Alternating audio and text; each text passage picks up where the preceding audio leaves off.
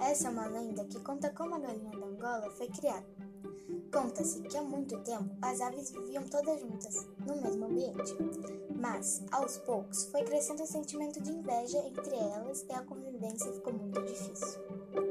O pássaro mais invejado era Mel. O macho tinha uma aparência muito bela, com um bico alaranjado e penas negras.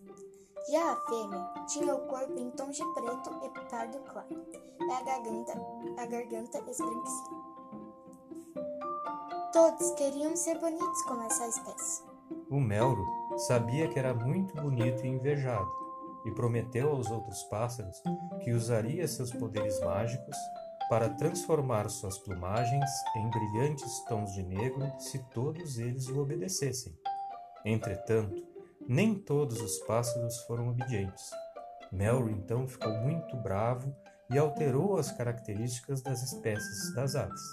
Sendo assim, a galinha da Angola foi transformada em um animal magro com uma fraqueza constante.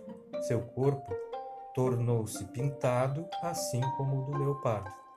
Dessa maneira, o leopardo devoraria a galinha da Angola, pois não suportaria ver outro animal tão belo como ele. Essa foi a lição que a galinha da Angola recebeu por sua inveja.